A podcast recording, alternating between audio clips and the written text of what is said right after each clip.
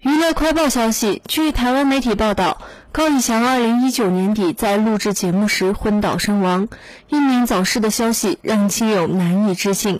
女友贝拉的坚强更让不少网友心疼。面对男友离世将满一年，加上迎来二十四岁生日，贝拉坦言：“其实，在进入九月之前，我的心情一直处于在一个紧绷状态，不知道要怎么面对这意义非凡的九月。尽管如此。”贝拉人心怀感谢地说：“我真的很幸运，有很多爱我的人一直不断的用各种有形和无形的方式在提醒我，被满满的爱包围着。这些爱不但给足了他勇气，也提醒他随时要记得爱自己，并保持开心。我知道，只有这样，你才会安心。”